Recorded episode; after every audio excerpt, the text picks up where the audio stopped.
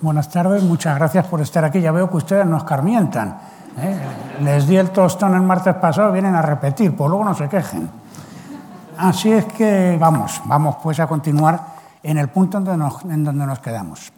El otro día hablamos de aspectos de la, de la vida, del pensamiento de Wagner, y, pero dejamos al margen deliberadamente lo que podríamos llamar la estética, o los problemas estéticos, algunos de los problemas estéticos que implica la obra wagneriana. Y eso es precisamente a lo que nos vamos a, dedicar hoy. Lo mismo que el otro día, solo voy a hablar de ciertos aspectos, porque naturalmente mm, la obra de Wagner es tan compleja, plantea tantos problemas y es a tal extremo, a tal extremo, digamos, un revulsivo dentro del concepto del espectáculo operístico que se puede tomar desde muchísimos puntos de vista. Y, es una cosa, bueno, como todas las grandes creaciones artísticas, es inagotable. De manera que no esperen que yo les voy a decir aquí la última palabra. Me voy a referir a ciertos aspectos que, bueno, a mí me han parecido de especial interés, pero lo que sí quiero es centrar, por así decir, como dicen ahora, el background, ¿verdad? Pues el punto de partida de donde Wagner arranca. Lo primero que tendríamos que recordar, siquiera sea muy, muy, muy, muy rápidamente y en epítome, es la situación de la ópera en Alemania. Les decía el otro día que había doscientos y pico principados. Entonces, claro, es evidente que de acuerdo con los gustos de cada príncipe, pues la, ópera que se usa era una o era otra.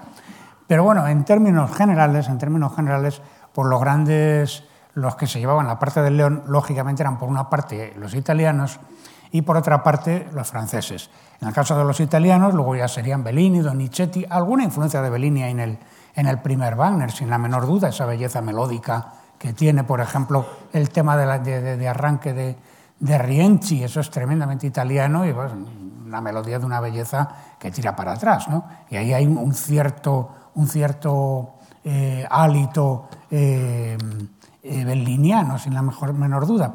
Pero bueno, el gran éxito, por ejemplo, del año 18, de 1818, en Viena, fue el estreno de Tancredi, del Tancredi de Rossini. Eso fue una cosa, y claro, la obra llegó a todos los escenarios italianos en la medida de, lo, digo, de todos los escenarios eh, alemanes y austríacos eh, y, y, por supuesto, franceses en la medida de lo posible. Pero es que, como decía el otro día, Italia había colonizado todos los escenarios y en las capitales principales había un teatro italiano. Había un teatro italiano en Viena, había un teatro italiano en, en, en, París, había un teatro italiano en Londres, etc. Luego, por otra parte, Francia, pues Aubert, Spontini, Cherubini, la generación, digamos, anterior a Wagner, y la época de Wagner, por supuesto, es el gran triunfo de, de, de Meyerbeer. ¿no? En último extremo, pues se ha hablado muchas veces de la influencia de Meyerbeer en, en, en Rienzi, y es cierta, y de, quizá lo mejor que se puede decir de Rienzi y se pueden decir muchas cosas, es que está perfectamente a la altura de su modelo, el de la gran ópera francesa. ¿no? Pero claro, el proyecto de la ópera alemana, el proyecto de la ópera alemana, en los compositores que más le interesan a Wagner, que son Mozart y Beethoven, y luego ya Weber, como hablábamos el otro día, se organiza no a partir de la ópera en cuanto a la ópera espectáculo cantado todo él, sino a partir del Singspiel. Las dos obras que Mozart describe como ópera alemana, como gran ópera alemana, son El rapto en el serrallo y luego La flauta mágica.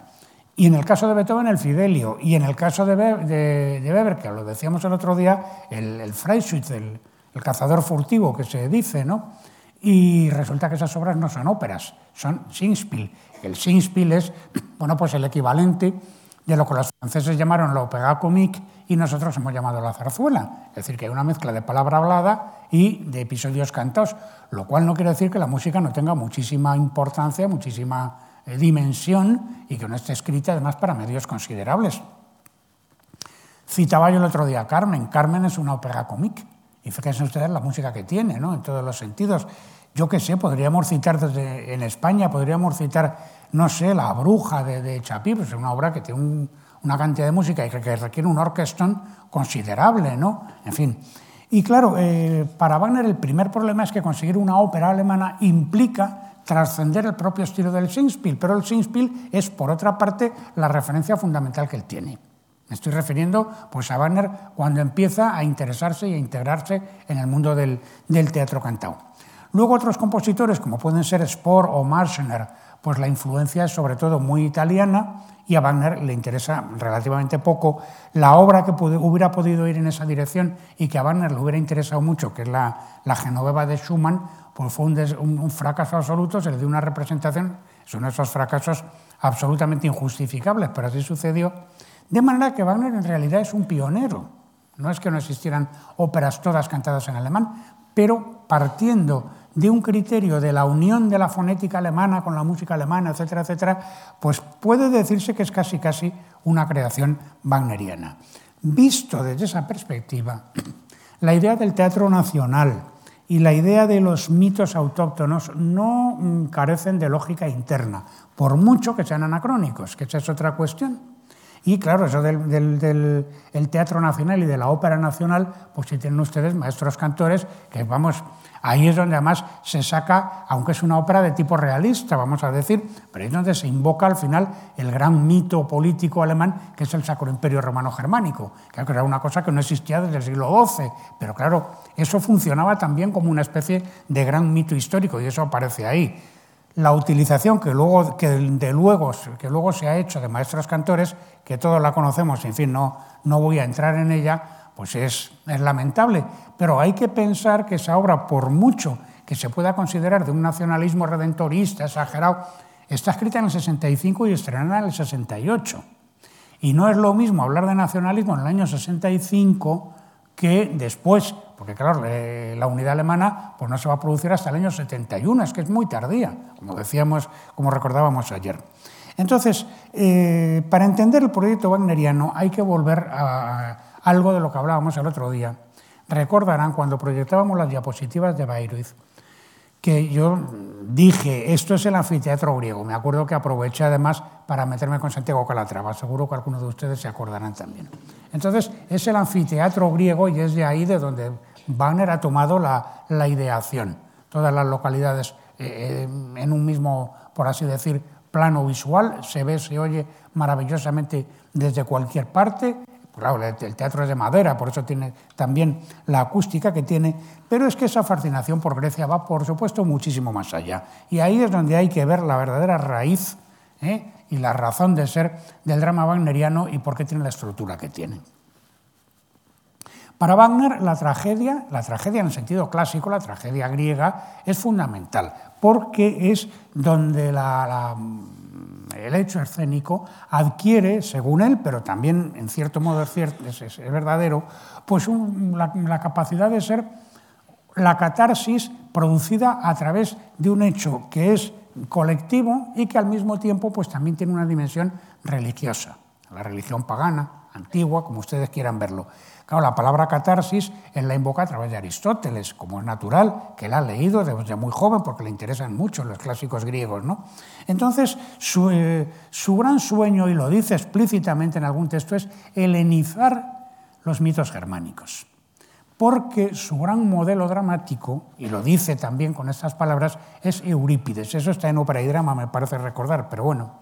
Aquí habría que hablar de que lo comentaba el otro día, el tema este mm, de la repetición circular, ¿no? de que en un momento dado sale un personaje y nos cuenta lo que estamos viendo o lo que vamos a ver o lo que hemos visto antes y que eso tenía una función, una función ceremonial, podríamos decir, que es absolutamente fundamental en la concepción dramática de Wagner, que no es un añadido, que no, no, no, no es, un, es un elemento absolutamente central. Les ponía yo el ejemplo de la larga narración de Gürnemans al comienzo de, de Parsifal.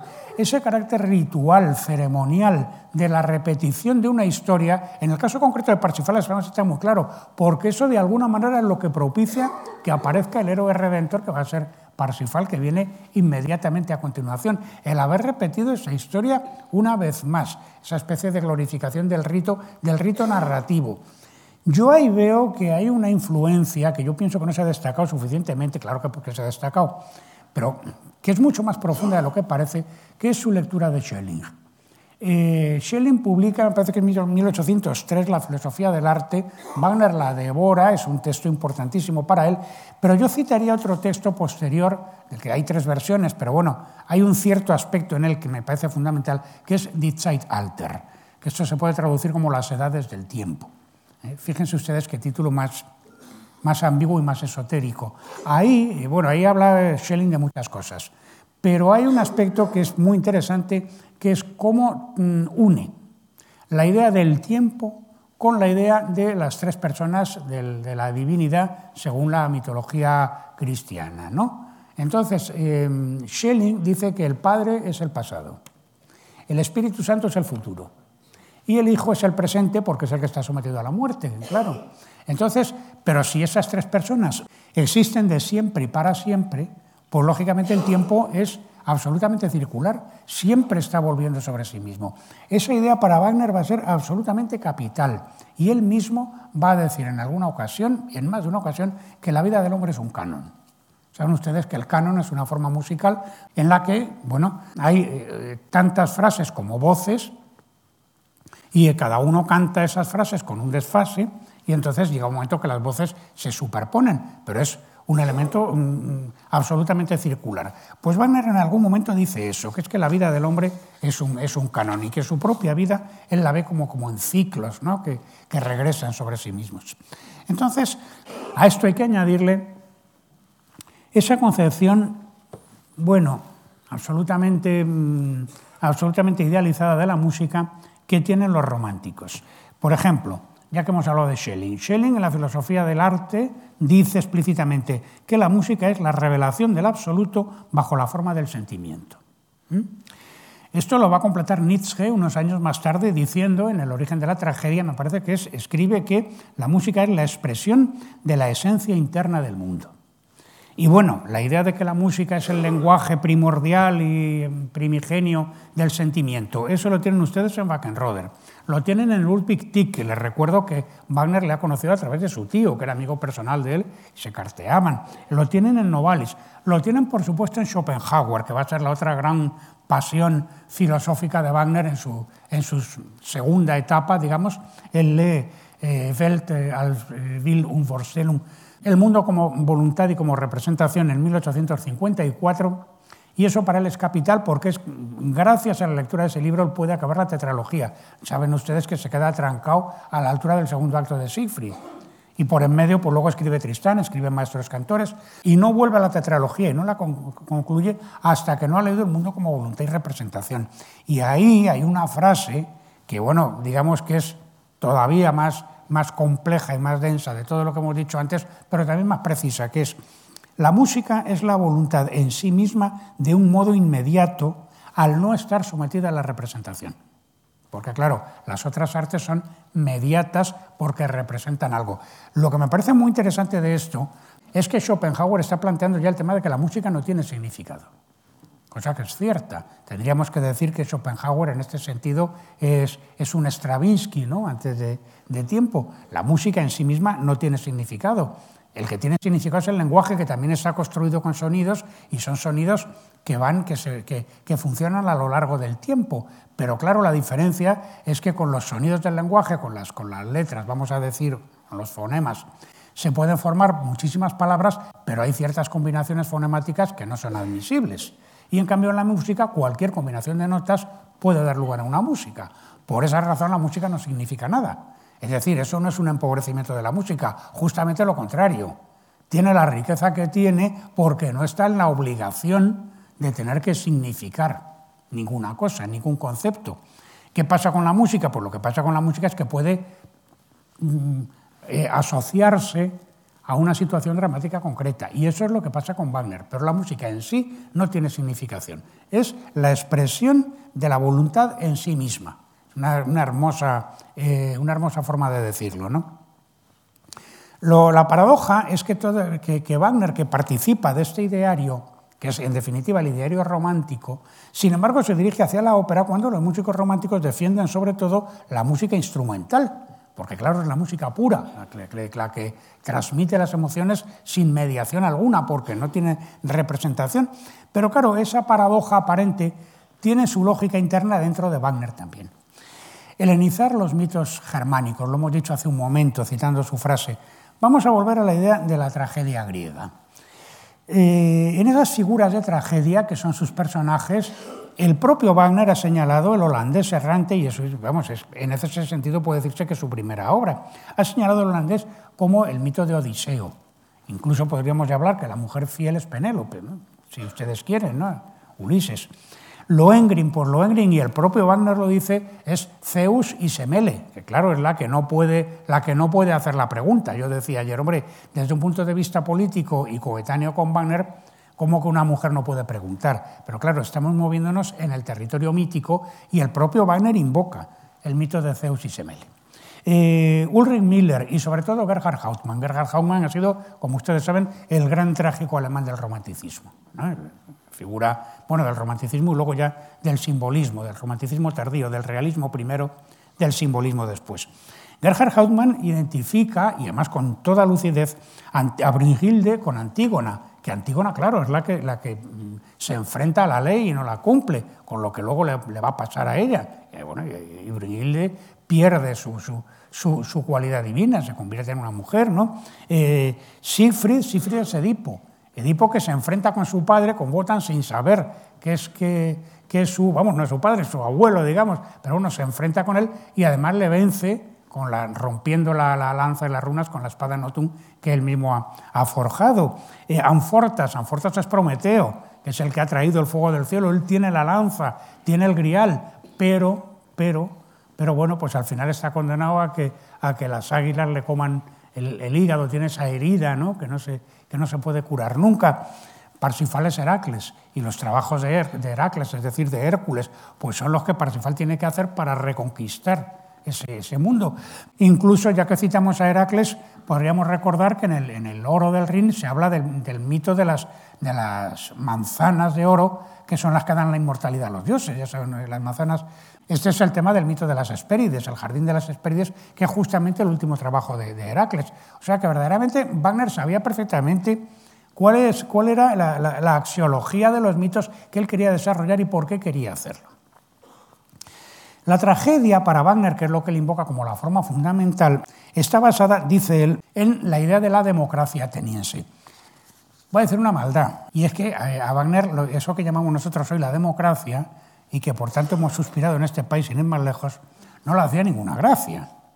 Wagner descreía en absoluto, hay muchísimos testimonios en sus escritos de la idea de la representación parlamentaria mediante el voto. Eso le parecía una aberración, porque, bueno, el, otro día le leí a ustedes un texto, un texto del año 48, pero que me parece que era suficientemente explícito. De hecho, él emplea mucho la palabra Pebel, la plebe, para referirse a lo que nosotros llamaríamos las masas trabajadoras o las masas populares. Les recuerdo a ustedes que el movimiento obrero eh, está naciendo justo, más o menos coetáneamente, con la tetralogía.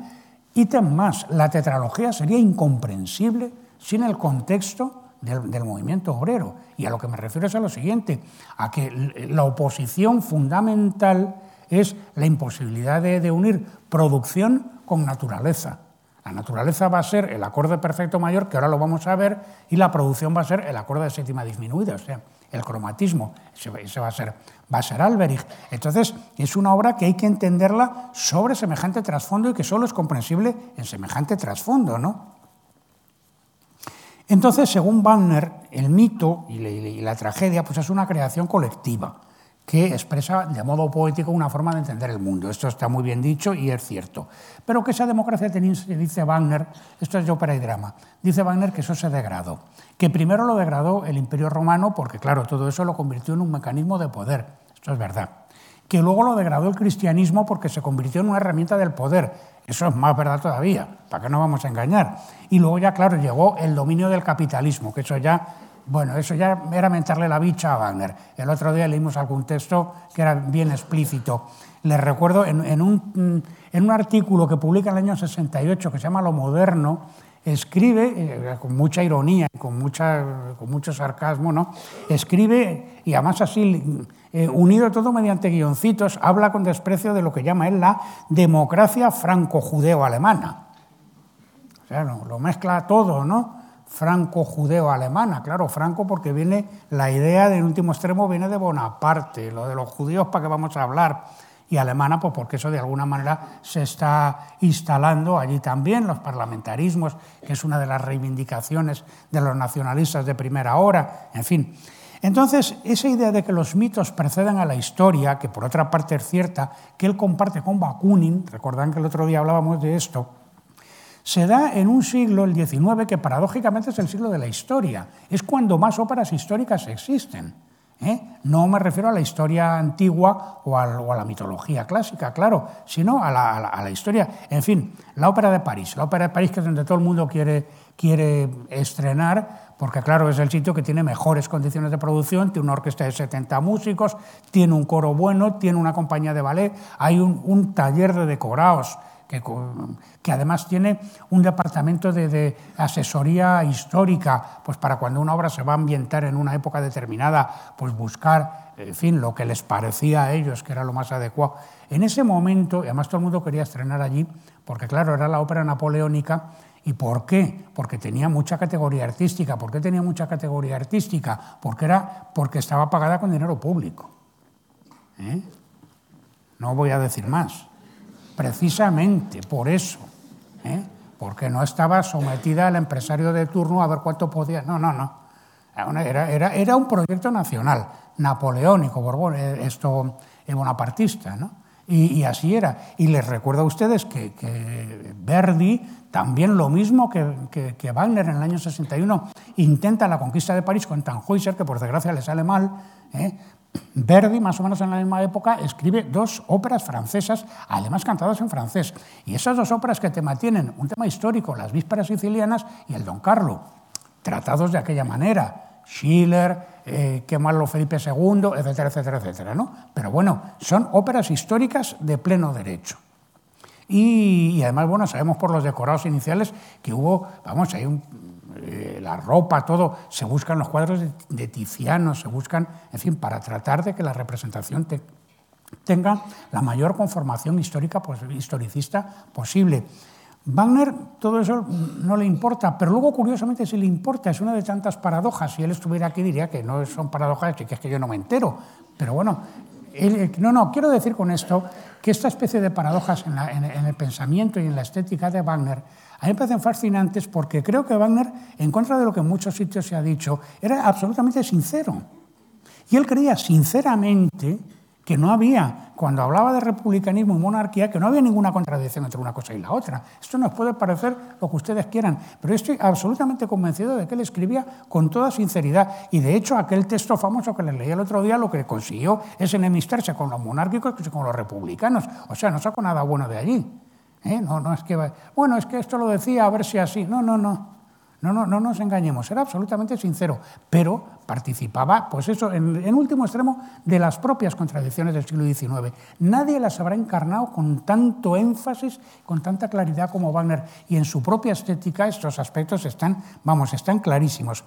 Este tema de la historia, el mito precede a la historia, no hay que preocuparse del mito. Y luego, sin embargo, busca a los pintores historicistas a ver cómo tienen, en fin, los, los, primeros decorados de Röckel, que ustedes los habrán visto para la tetralogía, pues eso, que tienen que salir vestidos como con pieles y tal, o sea, un tipo de representación, bueno, pues de acuerdo con ciertos tipos de pintura del 19, incluso, si ustedes me apuran en el lenguaje, Banner tiene la preocupación de buscar siempre aquellas palabras para, para redactar sus libretos que sean unas palabras que no tengan, pues, no sé, que tengan una, una, una conexión con el arcaísmo.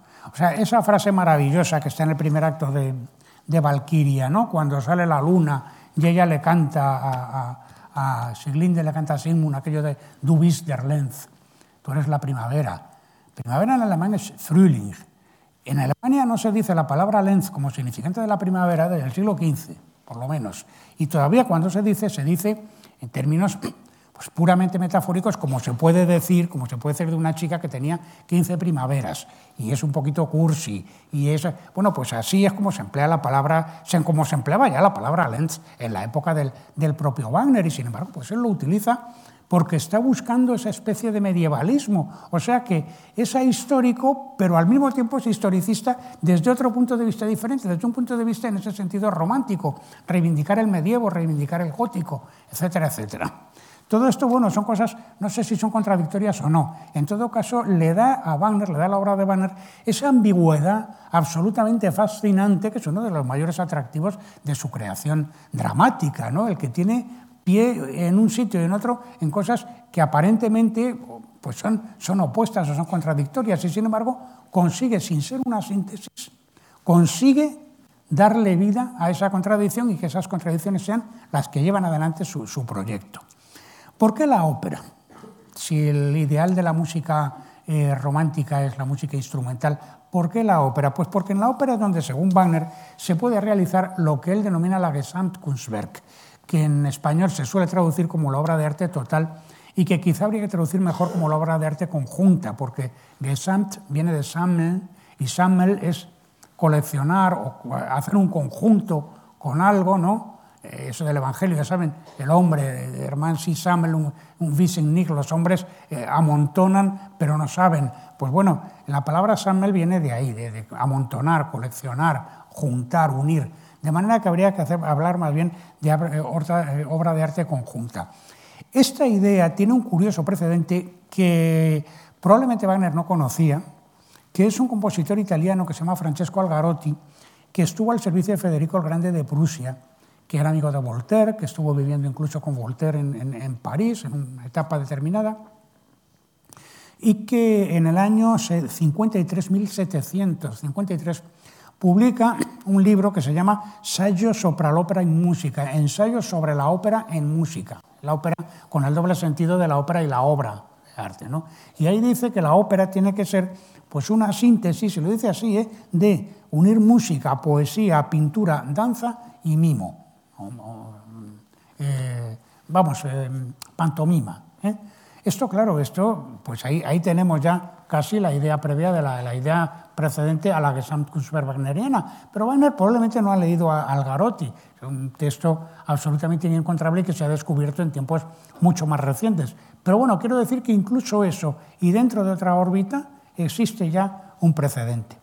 Entonces, el drama, y, les insisto mucho en este detalle porque eh, Wagner no le gusta el término Musikdrama, drama musical, que es el que empleamos todo el mundo, yo mismo también lo digo, ustedes lo dirán, todo el mundo lo dice, lo escribe. Bueno, pues a Wagner no le gusta, él dice que lo que él hace son dramas, a secas. Dramas a diferencia de la ópera, lo que no le gusta es la ópera, él lo que quiere hacer es drama. Vamos a ver qué es lo que quiere decir esto. Entonces, el drama, y esto, y esto son frases que las he sacado de ópera y drama, tienen ustedes una excelente traducción, magníficamente anotada por, por nuestro desdichadamente desaparecido y querido Ángel Mayo, ayer me refería yo a él. Bueno, pues allí pueden ustedes leer lo siguiente, que el poema dramático, que, que, no es, que el drama no es el poema dramático o la poesía, sino aquel drama cuyo verso es el trasunto visible de la música. Esto es mucho más enigmático todavía, pero mucho más sugerente también ahí también. La poesía, en definitiva, según Wagner, tiene que tomar forma en la música, pero la música, a su vez, debe tener una sustancia poética. ¿Y la orquesta qué papel tiene? Pues la orquesta tiene el papel de ser, y, cito literalmente, la voz interna del proceso dramático. De ahí, claro, la necesidad de escribir sus propios libretos para que no tengan la forma de los libretos de ópera habituales. Y de ahí, de ahí bueno, las, las, formas vocales, claro, están sobre todo guiadas porque los libretos, al estar en verso, pues inevitablemente generan un tipo de música que también está versificada, que tiene frases de cuatro o de ocho compases pues como se dice uno un cuarteto, tiene una frase de cuatro compases musical, luego otra, y eso es el antecedente, y luego otras dos, y eso es el consecuente. Y las dos primeras acaban, por ejemplo, en una semicadencia sobre la dominante, y las otras dos siguientes acaban en cadencia perfecta sobre la tónica. Entonces, hay una estructura del verso que es completamente equivalente en la música vocal, sobre todo en la música operística, pues eso, sobre todo en la música italiana. Wagner, naturalmente, no quiere hacer eso. No obstante, algunos de sus, él es autor siempre de sus libretos, pero bueno, en el caso del holandés, que es donde decíamos ayer, que es donde, donde puede decirse que arranca, ¿verdad? El holandés está prácticamente todo el escrito en endecasílabos, y en endecasílabos que riman muchas veces. Sin embargo, en el holandés ya lo que, lo que gobierna el funcionamiento de la obra no es la poesía, no es el que salga un señor o una señora y cante una cosa que tiene dos estrofas de ocho versos o de ocho sílabas o lo que sea. No, aunque el texto esté eh, escrito en endecasílabos, la música fluye de otra forma totalmente diferente. Fluye de otra forma diferente porque la unidad dramática ya no es el aria, ya no es la romanza, ya no es el dueto, aunque en la partitura del holandés todavía Wagner escribe esto, ¿eh? sino que es la escena. La unidad dramática es la escena. Es un conjunto más grande dentro del cual el aria o una especie de arioso continuo, pues eso se puede unir con un dueto o con un coro o con... es una unidad más grande. Esta idea, esto es interesante porque esta idea, Wagner, vamos, según Michot, que es un biógrafo de Rossini, bueno, un hombre que tiene un libro importante de recuerdos de, Rossini, cuenta que cuando Wagner va a visitar a Rossini a París, le va a visitar, pues claro, todo el mundo iba a ver a Rossini, la gran celebridad mundial, pues entonces le dice, según Michot, dice que Wagner le dice a, Rossini que él, Wagner, ha tomado la inspiración, concretamente creo que cita Otelo, no me hagan ustedes mucho caso, pero si no es Otelo, podría haber sido perfectamente Semirámide. Es que Semirámide, ya saben ustedes que tiene una primera escena que dura media hora. Es una construcción absolutamente ciclópea por parte de Rossini. Y que dentro de ese primer número, de esa primera escena, pasan muchísimas cosas. Hay dúos, hay arias, hay coros, hay, yo qué sé, hay concertantes. Pero es, todo está concebido como una sola unidad. Se cogen ustedes la partitura y dicen número uno y el número uno es una cosa que dura media hora. Y Wagner reconoce, parece ser ante Michel, que lo que él le ha inspirado formalmente es ciertos aspectos de la dramaturgia rossiniana. Digo esto porque parece como que hubiera una contradicción entre uno y otro. Y, esto, lógicamente, está lejos de ser así. Las cosas son más sutiles y más complejas. Aquí tengamos lo de las propias aparentes contradicciones de Wagner. No, lo que pasa es que están reflejando otros aspectos más sutiles y que están por debajo de lo, de lo, de lo aparente. Eso sí, a partir de cierto momento en Wagner desaparece la versificación. Desaparece la versificación precisamente para poder crear pues un, bueno, un, funcionamiento musical que sea un fluir continuo, un estilo, podríamos decir, conversacional de la palabra. Es rarísimo que en Wagner encontremos ya, sobre todo a partir del holandés, que encontramos vocalizaciones, que encontramos melismas. Normalmente la escritura vocal es casi siempre silábica, porque a Wagner le interesa que se entienda la palabra y que la palabra coja el sentido musical al estar cantada y al mismo tiempo la música se llene, o sea, se le imprima a la música el sentido literario que la palabra tiene en sí misma y que la música no tiene. Entonces es como si estos dos universos, que son tan diferentes, se realimentasen en aras de qué? Pues de crear una dialéctica entre el sentido poético y el sentido musical, de manera que se origine pues una estructura textual de orden superior en que el texto quede engrandecido por la música y la música adquiera lo que ya no tiene, que es el, que es el significado. Efectivamente, pues así es lo que es. Es un, es un eh, tema complejo, pero efectivamente así es. Eh, y entonces Wagner, claro, necesita prescindir de la rima, pero tiene que crear algo que le dé una unidad interna al, poema. Y entonces se vuelve una idea medieval que es la Stabrein, que es lo que nosotros llamamos la literación, que es la repetición de ciertos sonidos en el curso del mismo verso. Y además tiene tendencia a hacer versos más cortos, que por ejemplo empiezan con una misma consonante o con una misma vocal, y entonces hay ciertas sonoridades que se repiten. Esto a la hora de ponerlo en música, si Wagner me oyera decir lo que voy a decir, se enfadaría muchísimo, pero a la hora de ponerlo en música es indistinguible de la prosa. Es prosa musical y en ese sentido a mí me parece que lo de siempre, que no solo no es una limitación, que es una de las grandezas de Wagner, es que ha sido capaz de trascender el sentido de la música versificada para crear una música en prosa, una música con estructura de prosa, de prosa poética, de prosa musical. A mí me parece un grandísimo logro, dicho sea de paso, eh, ese, ese estilo conversacional que además, claro, se apoya en lo que en un artículo que publica Wagner en el año 60 y que se llama, el famoso artículo que se llama Zukunftsmusik, música del futuro o música del porvenir, como se traducía aquí en España, que yo creo que está mejor todavía, ¿no? el Zukunft, el porvenir, lo que no ha llegado todavía, pues ahí es donde saca una expresión o una palabra que luego, bueno, ha tenido un éxito tremendo y que además no, ha sido tampoco bien entendida siempre, que es la palabra unendliche o la, o la expresión unendliche melodía, el sintagma eh, unendliche melodía, melodía infinita, se decía entonces. Yo diría más bien melodía sin fin, un endliche, porque a fin de cuentas la melodía podrá no tener un final, pero de luego un principio sí que va a tener. Entonces, melodía sin fin. ¿Qué quiere decir melodía sin fin? Pues que no aparecen las cláusulas, que al no, que al no existir la rima, tampoco hay la necesidad de volver al acorde de tónica al final del verso. ¿Se acuerdan lo que les decía antes de la música construida en verso mediante frases de cuatro o de ocho compases o lo que sea? Pues al haberse perdido esa periodicidad, tampoco hay necesidad de llegar a cláusulas. Entonces la melodía es algo que fluye libremente según la fluidez del propio texto. Es una, dialéctica absolutamente de nuevo cuño entre palabra y música. Y, y claro, el tercer, el, el tercer, bueno, o el segundo elemento fundamental de esta dramaturgia, arcena la palabra, es la música, es la orquesta. La orquesta es importantísima y por eso, como es tan enormemente importante, es la razón por la que Wagner la oculta en el foso, para no distraer la atención del espectador de, que, de la palabra que se está produciendo en escena y que está tomando su sentido musical y al mismo tiempo inyectando sentido poético a la música. Es un fenómeno complejo de una gran belleza, de una gran riqueza significante en último extremo. En fin, eh, esa idea es como la de, se ha dicho muchas veces, como la del coro de la tragedia clásica, que claro nos está anticipando lo que va a pasar.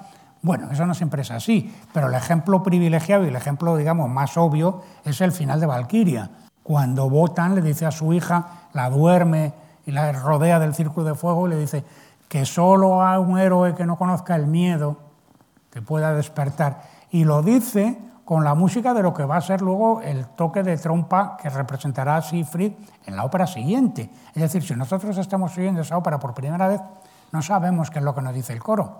Ahora, cuando ya vemos la tetralogía más de una vez, eh, entonces ya empezamos a relacionar unas cosas con otras. Y claro, ahí es la orquesta la que, sin que podamos entenderlo todavía, nos está anticipando ¿quién va a venir luego a despertar a, a? Va a ser precisamente ese, el hijo de Sigmund y Siglinde, ese que de alguna manera encarna una nueva versión de Edipo. ¿no? Entonces, claro, eh, el problema es que necesita una estructura eso necesita una estructura musical para que no sea un caos. ¿Y cuál es esa estructura musical? ¿Dónde se tiene que realizar lo que, Wagner llama das mimische improvisatorische element, el elemento mímico improvisatorio que dice él que es la música, que es lo que está siempre en movimiento, lo que está siempre vivo?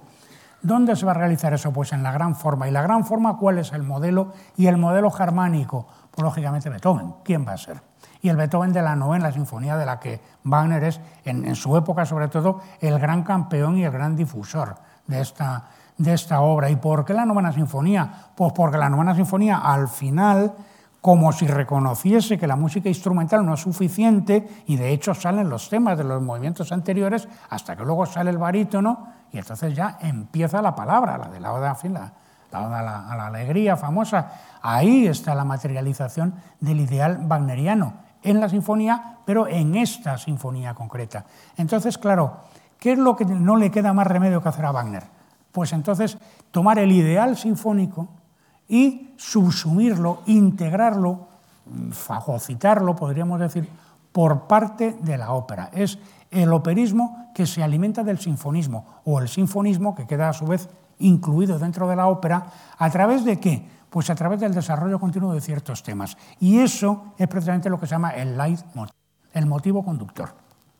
Aquí me he entretenido tanto en toda esta presentación porque me interesaba llegar a que cuando Wagner llega a esta solución del motivo conductor es porque, de acuerdo con sus puntos de, su, punto de partida, no le queda otra solución. Es una solución absolutamente imprescindible, necesaria, y que la ópera sea, esto claro, sobre todo va a ocurrir en el Götterdämmerung, ¿no? sea un gran desarrollo, un gran desarrollo sinfónico, sin principio y sin final, ¿eh? Es decir, que no sea el estilo sonata, pero sí una gran Durchführung, por emplear la palabra que emplean los alemanes, en que los temas se vayan recombinando y derivando uno de otros. Es el principio del desarrollo sinfónico emancipado del principio del estilo sonata clásico, es otra cosa. Paradójicamente, ese sentido de la música absoluta en su último extremo, en donde mejor se realiza, es una música que no absoluta, que es el operismo wagneriano. Fíjense ustedes, no sé si estoy consiguiendo transmitirles la riqueza, la complejidad y lo fascinante que resulta el proceso creativo wagneriano cuando nos enfrentamos con estos problemas que son verdaderamente los problemas cruciales de una persona que en ese momento quiere crear lo que él llama la ópera nacional alemana. ¿Mm? Y entonces, bueno, la ópera nacional alemana, pero con la base de la tragedia griega en el sentido que le entiende la, tragedia griega. Entonces, el leitmotiv, el motivo conductor, que es? Pues es la estilización, la, coloración, la cristalización de un momento dramático preciso, que puede no haber revelado su significado hasta mucho después. De hecho, es lo que vamos a ver ahora, en unos pocos ejemplos que vamos a ver.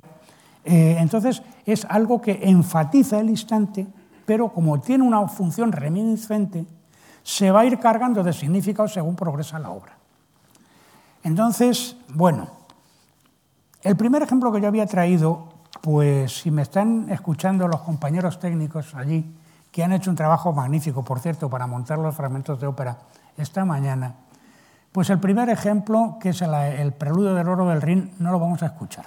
No lo vamos a escuchar porque son cuatro minutos y, claro, pues no eh, tenemos dos fragmentos musicales que presenciar, que ver, que son dos fragmentos operísticos que me parecen absolutamente cruciales. Pero al hablar de la música de Wagner en el terreno operístico, por lo mismo que les decía el otro día, hay que ceñirse a algún aspecto porque no podemos tratar todos. El aspecto que me parece fundamental del operismo wagneriano es la concepción del tiempo. La concepción del tiempo, del tiempo musical. Del tiempo musical porque, a fin de cuentas, si hay un elemento esencial de la música, ese no es el sonido, es el tiempo. Se puede imaginar una música sin sonido, pero una música sin tiempo no. La música está hecha de tiempo. Ningún compositor del 19, y estoy por decir casi del 20, se habrá planteado en su realización operística, él no tiene teorización sobre esto, pero en su realización eh, material se habrá planteado el tema del tiempo musical con la profundidad y con la sutileza con que Wagner lo hace. Les iba a poner el preludio del oro del Rin. ¿Mm? No lo voy a hacer. No lo voy a hacer porque, bueno, son cuatro minutos y de todas maneras lo tenía que describir, pues se lo describo ya. Lo tienen todos ustedes en la cabeza. Son cuatro minutos y la friolera de 136 compases, no uno, ni dos, ni cinco, ni siete, que lo único que se oye es un acorde de mi bemol mayor. Lo único que se oye ¿eh? es esto. Empiezan por aquí ¿eh? y luego pues, pues ese... Hasta, hasta este de aquí. Son seis octavas de mi bemol. Pero empieza solo por ese en los contrabajos, el contrafagó, luego poco a poco eso va llenando todo el ámbito de la orquesta y bueno, cada vez vamos arriba, va haciendo arpegios, pero no se oye otra cosa más que ese acorde. O sea, es rigurosamente la negación de la música. Eh, ustedes recordarán esta frase famosa de Maurice Ravel cuando en cierta ocasión, a propósito del, a propósito del bolero, dice, mi mejor obra es el bolero, pero por desgracia no tiene música. Saben ustedes, claro, son dos temas que se van alternando uno con el otro y no hay más, ¿no? Y es una obra fascinante, algo de Wagneriana tiene, ¿eh? por, precisamente por esto que estamos hablando aquí. Entonces, Wagner ha llegado a un límite muchísimo más antes que nadie. Cuatro minutos de preludio de, la tetralogía y lo único que se, se oye es el acorde de mi bemol mayor, nada más, nada más. Es una, es una experiencia absolutamente límite oír eso. ¿Se acuerdan que yo se los decía el otro día, antes de, eh, al final decía, bueno, esto es una de las experiencias más emocionantes que puede gozar un amante de la, de la música, que es estar en el Teatro de Bayreuth y oír desde el foso ese que no se ve cómo, cómo, cómo el acorde de mi bemol va dilatándolo todo y va cambiando de color y va cada vez siendo más teniendo más sonoridad, porque claro, cada vez hay una mayor cantidad de notas, pero siempre son las notas del acorde de mi bemol, y al mismo tiempo, cada vez, al haber más instrumentos, hay más color, o sea, hay más masa orquestal. Entonces, ¿qué es lo que funciona en esa música? Pues unos parámetros que ya no es el ritmo, porque el ritmo hemos perdido el sentido del tiempo al repetir mi sol, si, mi, mi, sol, si, mi, mi, sol, si, mi. Al repetir eso una vez y otra y otra y otra durante 136 compases, el sentido del tiempo lo hemos perdido. Ya no sabemos en qué compás estamos, no sabemos nada. Y sin embargo, seguimos escuchando. ¿Por qué? Pues porque la música va teniendo un color cada vez más cambiante, porque cada vez hay más instrumentos, porque cada vez va estando orquestado de modo diferente. En definitiva, aquí se están poniendo en valor ideas que en la música no van a coger su significado hasta bien avanzado el siglo XX, que es el concepto de masa y el concepto de color. Una música hecha solamente de masa y de color orquestal, y que renuncia a todo el acorde perfecto y ya está. Esto, quien mejor lo ha entendido ha sido Karl-Heinz Stockhausen, en una pieza de los años 50, que es el, la, la Klavierstück número 9, la pieza, la pieza de piano número 9, que tiene dos partes, y la primera parte es un acorde único que se tiene que repetir martillato, ¿no? tan, tan, tan, tan, tan, tan, 87 veces. 87 ¿eh? veces. Y claro, lo estás escuchando y llega un momento que pierdes completamente el sentido de la repetición. ¿ya? Pues eso, eso en último extremo no hubiera sido posible si no fuera con la experiencia wagneriana que hay detrás. Me parece una cosa de una audacia verdaderamente, pues verdaderamente inaudita. ¿Qué tiempo es ese? Es el fondo del río, es la naturaleza, es el tiempo no ya ni siquiera del mito, es el tiempo del cosmos, que es un tiempo que no tiene nada que ver con nosotros y que tiene unos parámetros de funcionamiento totalmente inhumanos es en el sentido de no humanos, es otra cosa, ¿no? Es el sentido del río que fluye y que está ahí y que siempre es igual y que siempre es cambiante, en fin, ahí está Heráclito, ahí está, en fin, no sé si vale la pena que yo intente entrar en mayores pormenores literarios o filosóficos. La música tiene fuerza por sí misma. Insisto que no vamos, que no vamos a escucharla. Ya he gastado yo los cuatro minutos en explicarla. ¿eh? Y bueno, seguro que todos ustedes tienen una grabación del Oro del Rin en su casa. Ahora cuando lleguen a su casa me hacen el favor de oírla. ¿eh? Y recordar lo que les he contado ya verán. Vamos entonces a ir, ver dos ejemplos eh, inmediatos que también el problema del tiempo aparece de una forma totalmente distinta. El primero es eh, si este tiempo que hemos descrito del oro del Rin es un tiempo no humano, porque es el tiempo del, ni siquiera del mito, es el tiempo de la naturaleza, es siempre igual y es siempre distinta, pues el, tiempo al que me voy a referir ahora es, por el contrario, el tiempo humano. ¿eh? Es el tiempo, bueno, el tiempo de la premonición, el tiempo de la amenaza, el tiempo del sentimiento, del recuerdo, y entonces es justamente lo contrario.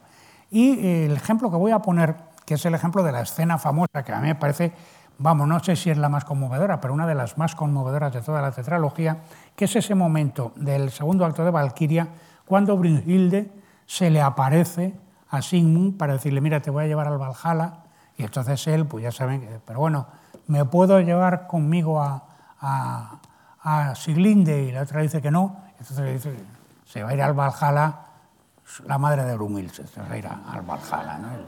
Y él se queda allí y eso le cuesta la vida. Y además que ahí hay un personaje interesante que es la propia Siglinde, que en ese momento está desmayada, extenuada porque están huyendo y que ya lo ha visto todo y que está, le está diciendo, huye, huye, porque te van a matar, porque tal, lo, tiene, tiene, toda la premonición y lo está diciendo y sin embargo no le hace caso. Y en, ese momento Siglinde es Cassandra, que está profetizando la desdicha y nadie le hace caso. Eh, volvemos a encontrar el tema, el tema mitológico aquí una vez más, fíjense ustedes, ¿no? Entonces, bueno, vamos a oír este, este, una parte de esta escena, el arranque de esta escena, pero sobre todo me interesa el comienzo, ya verán ustedes. Al comienzo está, eh, ella se ha desmayado y está Sigmund él solo y hay en la orquesta hay una introducción larguísima ¿eh? con la orquesta y lo único que hace el personaje es pasearse por la escena y ella está desmayada. Y entonces, ¿la orquesta qué está haciendo? La orquesta nos está contando cuáles son los sentimientos de Sigmund. Si lo quieren ustedes ver desde otro punto de vista, ahí es donde Wagner, si en, la, si en, el, principio de Götterdammerung Wagner ha inventado a Stockhausen y ha inventado a Ravel, ha inventado muchas cosas. Aquí lo que está inventando Wagner es el cine, el cine sonoro. ¿eh? Ya lo verán. Piensen que lo que están viendo es una película y no una ópera. Luego, claro, ya aparece Brunilde y dice, eh, Sigmund wacht auf, mir, eh, mírame, ¿no? Pero hasta llegar ahí, la orquesta nos está contando, ¿qué nos cuenta? Pues primero, lo primero que vamos a escuchar es un tema reminiscente de la escena de amor del, acto anterior. Entonces él está pensando en esa mujer que está allí y bueno, el amor por ella y la, la escena de amor que han tenido, etcétera, etcétera. Pero luego es un tema particularmente inquietante, que además es un tema que no cae sobre ninguna tonalidad. Está oscilando, es una sucesión, un encadenamiento de acordes de séptima, la mayor parte de acordes de séptima de dominante, con lo cual está como anunciando tonalidades, pero no resuelven ninguna. Es un tema muy inquietante. Luego, observen que no estoy queriendo emplear mm, la terminología wagneriana habitual, porque no me gusta y porque pienso que es muy reduccionista, aunque ayude. Y luego ya viene otro tema nuevo que es quizá todavía más amenazador que el anterior. Esos temas, luego ya entrará, entrará, entrará mm, Brunhilde. Esos temas, esos dos temas inquietantes, ¿dónde van a coger su verdadero significado? Pues después. Pero después es en el ocaso, en la primera escena del ocaso, cuando las nornas, que son las moiras, son las parcas, pues estén, bueno, recordando el pasado y pronosticando el futuro, porque claro, son seres que están fuera del tiempo. Y entonces ahí ese tema primero, que los wagnerianos le llaman el tema del destino, y el segundo tema, que es el que llaman el, tema del anuncio de la muerte, ¿verdad? Pues ahí van a aparecer esos temas y además se van a desarrollar y van a coger un papel importante, con lo cual ya lo que nos están anunciando es la catástrofe que va a venir a continuación.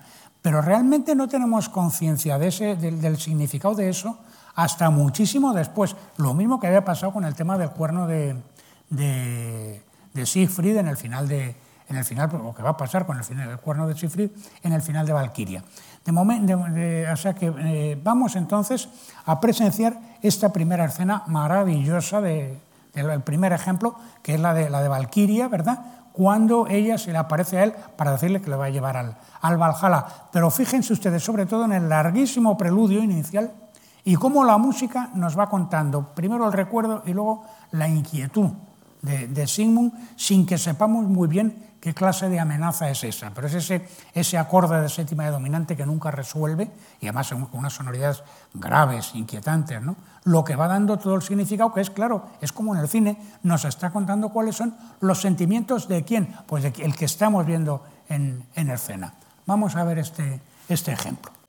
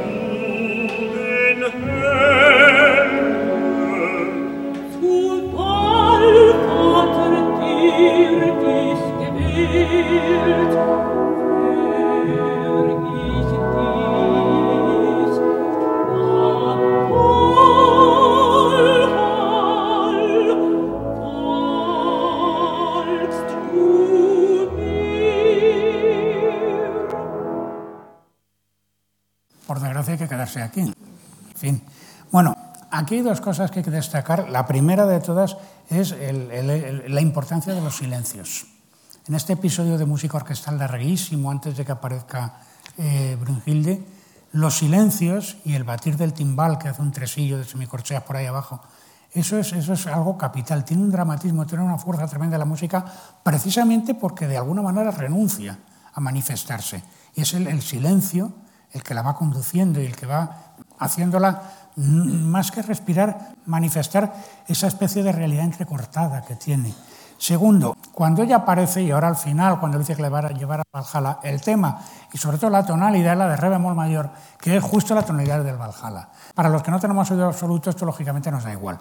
Pero bueno, cuando luego lo, ve uno en la partitura, pues inmediatamente, claro, lo relacionas con, el, con, la, con la, ópera anterior, con el, con el oro del Rin. Y claro, está ya dando una unidad orgánica a través de, un significante musical que solamente en este momento coge verdaderamente su sentido. Entonces, este tiempo, si el primer tiempo era el tiempo inhumano, el tiempo de la naturaleza, el tiempo del cosmos, este es el tiempo humano porque es el tiempo de la memoria y es el tiempo también de la premonición. Pero también es otra forma de tiempo, y eso lo vamos a ver todavía más claro en el ejemplo que viene ahora, que es Tristán, que es lo que podríamos llamar el tiempo diferido. ¿Qué quiero decir? Bueno, ustedes saben que Tristán comienza con un acorde que es un enigma y que es el acorde que más tinta ha hecho verter en la, en la historia de la, de la, ópera. ¿no? Ese acorde, yo no sé tocar el piano, ¿eh? no se asusten ustedes, pero soy como la gente que cuando les preguntas, ¿sabes jugar al ajedrez? Dicen, bueno, yo no, pero sé mover las piezas. Pues esto es lo mismo, yo no sé tocar el piano, pero sí sé dónde están las notas. Entonces, eh, eh, en esa inteligencia les voy a tocar el acorde de Tristán simplemente. ¿no? Saben ustedes cómo empieza, ¿no?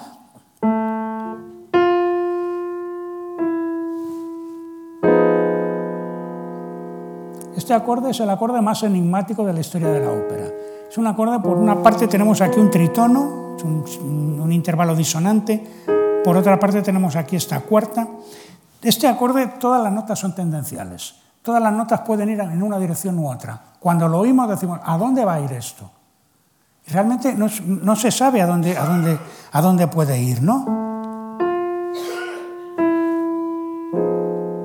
¿Y a dónde va?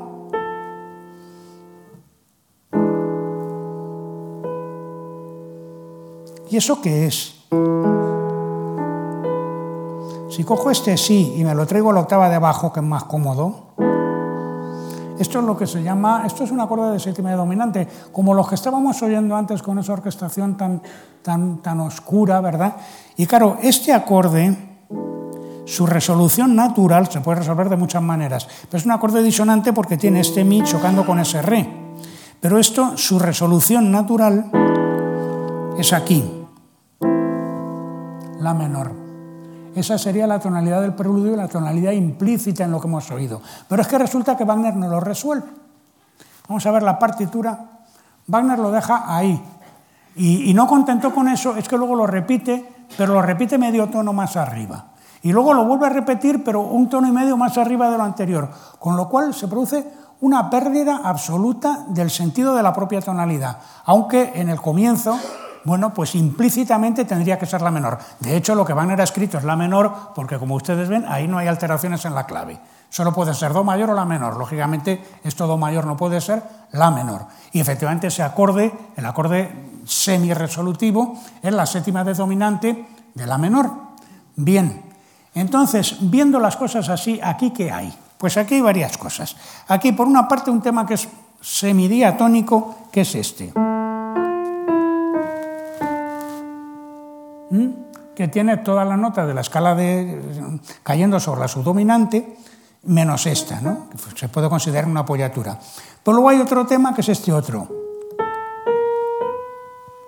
ese ascenso cromático. Entonces resulta que el acorde es la superposición de dos motivos que luego Banner los va a elaborar independientemente a lo largo de todo el primer acto. Solamente a lo mejor como un recuerdo, en otros momentos un poquito, con un poquito más de, más de amplitud, pero claro, todo esto sigue siendo un enigma. ¿Esto qué quiere decir? ¿Qué significado tiene esto? Porque la ópera empieza así. Y no sabemos ni en qué tonalidad estamos, ni a dónde va a ir a parar aquello, ni mucho menos qué clase de sentido, de significado dramático tiene estas notas que estamos oyendo.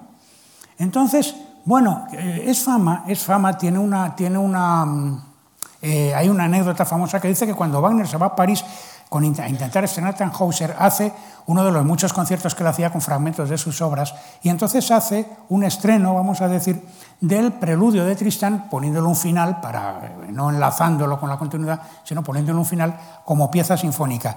Y que cuando lo está ensayando, la orquesta de la Ópera de París, que es una de las mejores orquestas del mundo, se le pierden. ¿Cómo se van a perder? Pues esto no es tampoco tan difícil, va a un ritmo muy lento. ¿Por qué se pierden? Pues fundamentalmente se pierden porque, claro, eh, ellos están acostumbrados, como cualquiera, a saber en qué tonalidad están tocando. Y aquí, precisamente, eso es lo que Wagner disimula de todas las maneras posibles. Y que probablemente Wagner no tuvo conciencia de la enorme originalidad de lo que había escrito hasta ese momento de la pérdida de la orquesta. Todo esto es, eh, vamos, de una, de una belleza extraordinaria. Pero es que hay algo más. Ese acorde, si lo quisiéramos interpretar de algún modo, aquí,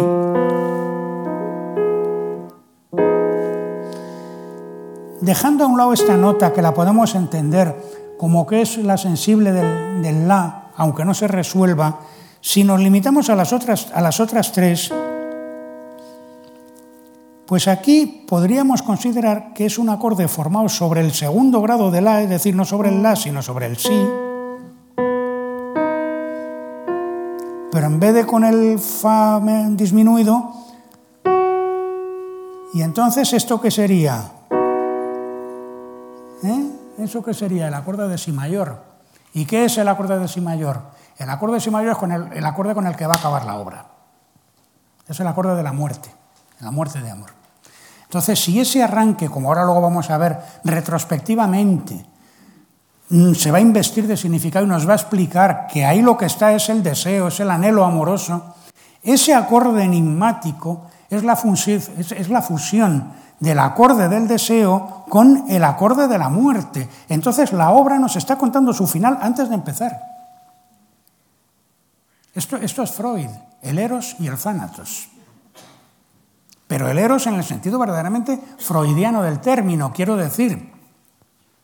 El eros es, bueno, pues el instinto sexual y entonces el instinto sexual, ¿a qué es lo que aspira? ¿Cuál es su tendencia? Pues su tendencia es alcanzar el orgasmo. Y claro, es precisamente el punto donde el eros acaba porque ha alcanzado la satisfacción. Esto es lo que Freud cuenta. Entonces, claro, ese instinto el deseo y el instinto de muerte van unidos porque en el fondo son la misma cosa. Son como los dos filtros de Brangüene. El, filtro del amor y el filtro de la muerte son la misma cosa. Ese es el acorde del principio. Ese es el enorme enigma que nos plantea el comienzo de esa obra. Por eso, vamos, cuando uno se da cuenta de estas cosas es que le entran hasta ganas de llorar. Lo digo, lo digo en serio porque es que comprende la profundidad de significación y la profundidad del trabajo que, hay en estos, en, estos textos, pues absolutamente, vamos, insuperables, ¿no? Pero todavía hay más, y es que Wagner insiste mucho, además hay muchos escritos sobre él, que dice que su armonía, claro, este, este acorde, pues, pero ese acorde, ¿a qué, ¿a qué tonalidad pertenece? Hay muchas interpretaciones. Yo les he explicado lo que me parece más simple, porque además creo que es la que explica el significado profundo de la obra, como he intentado eh, hacer hace un momento, ¿no? Pero es que eh, Wagner dice que es que eh, su, armonía, sus acordes, son incomprensibles si prescindimos de la orquestación. Y eso es profundamente cierto. Por eso les he puesto ahí la partitura de orquesta. Entonces, este, este fa sí, eso es lo que está dando los fagotes y los clarinetes. Como son clarinetes en la, está escrito en otra tonalidad, ¿no? Pero esto lo están dando los fagotes y los clarinetes. Y luego el, esto, el, el, ¿no? Eso lo está dando, esto, lo están dando los oboes y el, corno inglés y los violonchelos. Pero los violonchelos, que son los que empiezan con esa frase maravillosa, luego quedan subsumidos en una textura tímbrica que es la textura de los instrumentos de viento. Y de hecho los violonchelos, ya ven ustedes ahí, cómo tienen que acabar su frase, pues muy, eh, muy pronto, ¿no?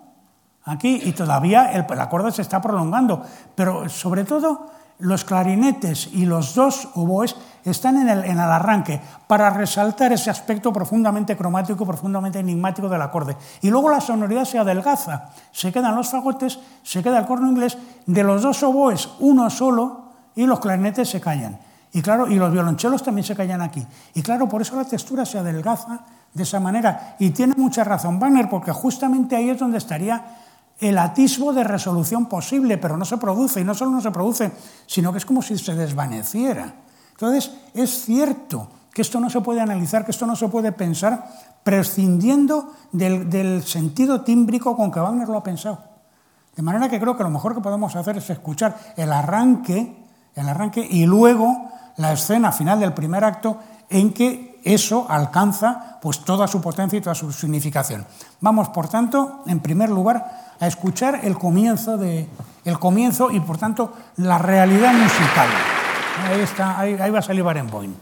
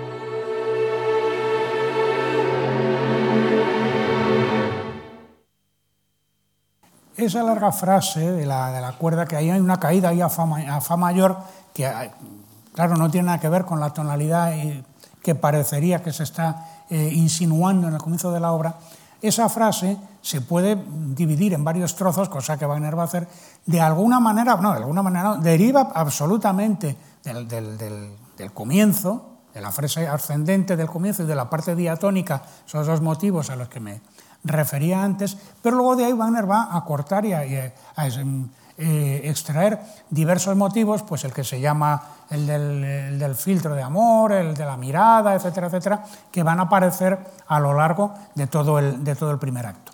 Pero en fin, nos vamos a ir al final de ese, de ese primer acto, casi al final, ya saben ustedes la historia.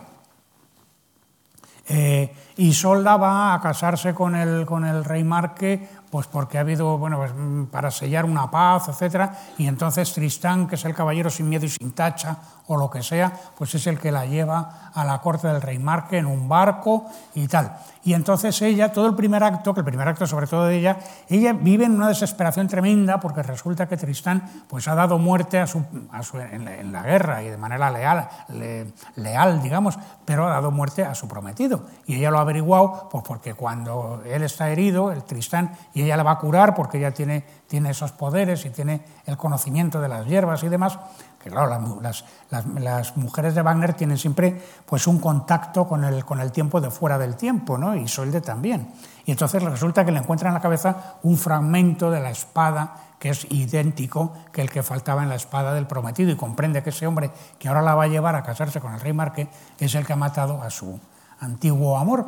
Y entonces, claro, pues es una desesperación tremenda, eso se lo cuenta, cuenta Branguene, y esto es una de esas secuencias rememorativas de Banner a las que me he referido, y claro, tiene una fuerza tremenda, es toda la desesperación de, ella, que al final, claro, culmina con que le pide a Branguene que le dé el filtro de muerte. Entonces ellos dos beben el, el, filtro y naturalmente el filtro que les han dado, el del amor, o por mejor decir, el filtro es el mismo, el del amor y el de la muerte, porque ellos mueren para el odio y renacen para el amor, renacen para el deseo. Entonces, ahí en ese momento, que ese momento es un momento, vamos, de absoluto vértigo, es cuando vuelve a reaparecer en todo su ímpetu orquestal el tema del comienzo. Ahí, hasta que no hemos llegado ahí, no entendemos verdaderamente qué era lo que quería decir Wagner al comienzo de la obra. Es, bueno, el tiempo diferido. Y esa es precisamente la fuerza de ese instante, que lo mismo que el de Valquiria, pues es uno de esos instantes inolvidables. No sé si nos dará tiempo o si tendrán ustedes ganas de oír luego un fragmento del preludio de Parsifal del que tengo que hacer otro comentario. Pero lo que mejor que podemos hacer ahora es oírnos todo al final del primer acto, unos ocho o nueve minutos me parece que son, donde efectivamente, con ese, con ese ímpetu, yo diría que sobrehumano, el tema orquestal del principio vuelve a, cobrar toda su realidad, pero ahora investido de la significación, de la significación concreta de todas las palabras que le han precedido, de la significación de ese ansia de muerte, que ese ansia de muerte es en realidad el momento en que, por así decir, las máscaras caen y los personajes se miran y entonces, después de todo lo que han dicho a lo largo de la hora, lo único que pueden decir es Isolda, Tristán, lo único que pueden decir son los nombres, que es la quinta esencia de todo. Bueno, el momento más sublime de la historia de la ópera. Vamos a ver.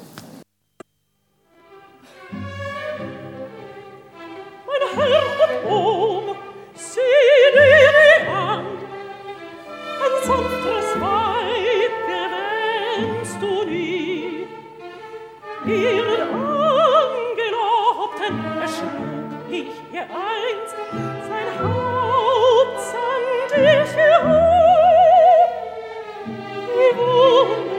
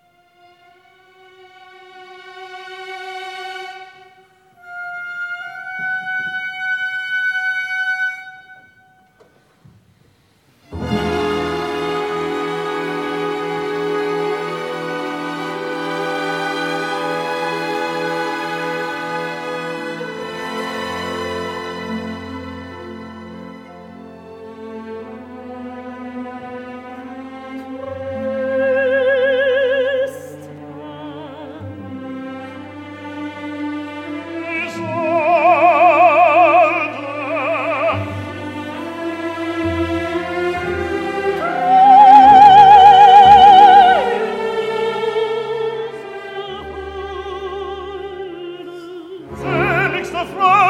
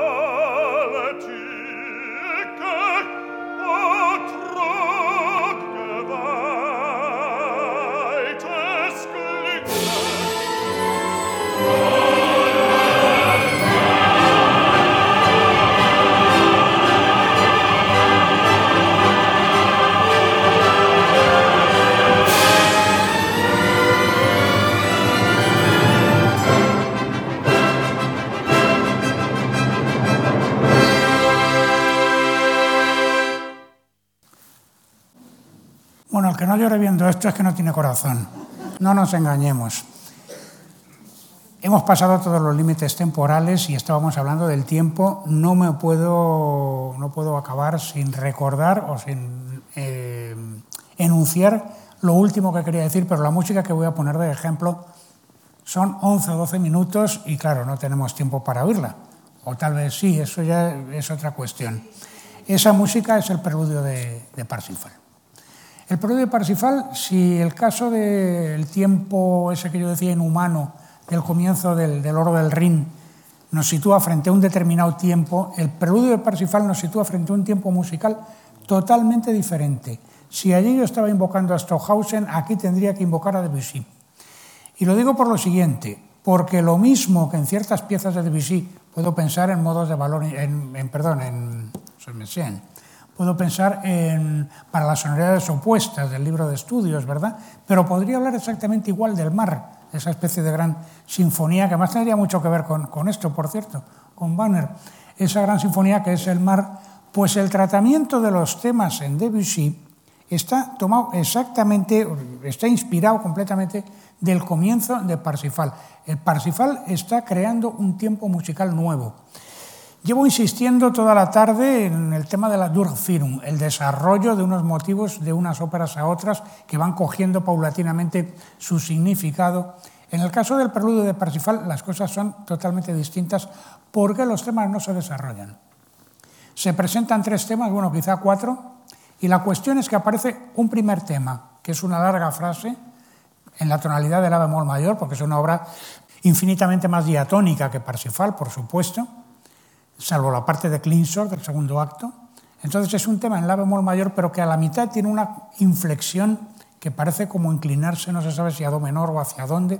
Como no tiene acompañamiento, pues es una sola frase que va haciendo la cuerda con dos clarinetes, con un fagot, luego con un corno inglés, pero es una monodia. Y aparte de que es absolutamente indiscernible en qué compás está, pues tampoco está, es tan discernible la tonalidad. Sugiere algo modal, pero que tampoco acaba de concretarse. Una ambigüedad ahí, y además es un momento de una melancolía indescriptible. Ese tema se vuelve a oír, ahora con otra orquestación diferente, con oboes, con trompas, con, cuerda también. Luego se oye una tercera vez, pero ahora en do menor, pero siempre es lo mismo, ¿eh? Con pequeñas variaciones, pero no es un desarrollo, no es como si estuviéramos, antes he citado lo del estilo de sonata, en una sonata de examen se enfrentan, eh, eh, se enfrentan dos grupos temáticos y luego hay un desarrollo que consiste en tomar fragmentos de un tema y del otro, ir modulando y oponiéndolos y bueno, pues buscando sus similitudes, sus contrastes. Aquí no, aquí se expone un tema, se vuelve a exponer ese tema con otra orquestación, se vuelve a exponer ese tema tal como es con otra orquestación y ahora en do menor, en otra tonalidad, y luego de repente aparece un tema B. Ese tema B es, eh, es un tema que en realidad no es de Wagner, es lo que se llama el Amén de Dresde, que bueno, es de un compositor que se llama Johann Gottlieb Naumann del siglo XVIII, y bueno, pues es un tema que está, es una especie de frase polifónica pequeña que se usaba en las ceremonias, sobre todo luteranas, y se usaba en Dresde sobre todo, y en muchas partes más de Alemania. Y Wagner lo usa aquí con el único propósito de darle pues, un significado sacral, introducir una connotación sacral dentro de la música de este principio que estamos como en Tristán. No sabemos qué quiere decir, si es que quiere decir algo. Está ahí. Es como un éxtasis que estos temas aparecen, luego vuelve a aparecer modificado, luego es exactamente el mismo principio formal del Debussy ya, del eh, ya elaborado, de las, obras, de, las obras mayores. Y luego aparece un tercer tema que en cambio es mucho más decidido rítmicamente y aparece en los metales. Lo mismo que antes estoy omitiendo eh, lo que se supone que es el significado de esos temas, ¿eh? que teóricamente es la cena, que una parte de él, saben mal, ¿no? la cena, la cena de Jesús con los apóstoles. Luego una parte de ese tema, un recorte de ese tema va a ser el tema de la lanza, etc. El tema de la mente de Dresden, pues se supone que es el tema del grial. Bueno. Y luego ya el tercer tema, los metales y las maderas, que tiene una configuración rítmica mucho más clara, pues eso dicen los exegetas que es el tema de la fe. Da exactamente igual, porque claro, aquí estamos como en el comienzo de Tristán. No sabemos qué sentido tienen, si es que tiene sentido alguno. Lo que importa es que están configurando un tiempo musical diferente, que no depende del desarrollo. ¿eh? Es un tiempo disgregado, disgregado en placas de tiempo, disgregado, disgregado en placas de temas, disgregado en placas de música, que están una continuación de otra, que se oponen pero que no se interfieren. Eso es una manera absolutamente nueva de concebir el sinfonismo. Y esto a donde nos va a llevar, voy a tener que citar una vez más a Stockhausen, es obras como Momente, pero también ciertas obras de Pierre Boulez, en que es lo que ellos llaman música momentaneizada, una música que no depende del desarrollo, sino de cada instante, de cada momento concreto, y que ellos mismos encuentran, me refiero a la vanguardia de los años 50 del siglo, del siglo XX, ¿verdad? Dicen que encuentran su inspiración formal en el último de Debussy. Bueno, pues eso eso está aquí ya. Entonces, es evidente que nos hemos pasado del tiempo ampliamente. Yo tenía que haber acabado hace 35 minutos y realmente admiro la paciencia de todos ustedes que me siguen aguantando, pero podemos hacer dos cosas. La primera es escuchar el preludio y la segunda es no escucharlo. Entonces, yo propongo hacer una cosa, dar aquí por concluidas mis palabras y darle la última palabra a quien por derecho propio ha sido el protagonista de estas dos sesiones, que es este señor, y entonces dejar que empiece a sonar el preludio de Parsifal y ustedes se van o se quedan. Pero yo, desde luego, doy mi intervención por concluida a partir de este instante, no sin agradecer, naturalmente, tanto a la Fundación como a todos ustedes su presencia, su generosidad y su paciencia. De forma que muy buenas noches y quien quiera escuchar la versión de Partical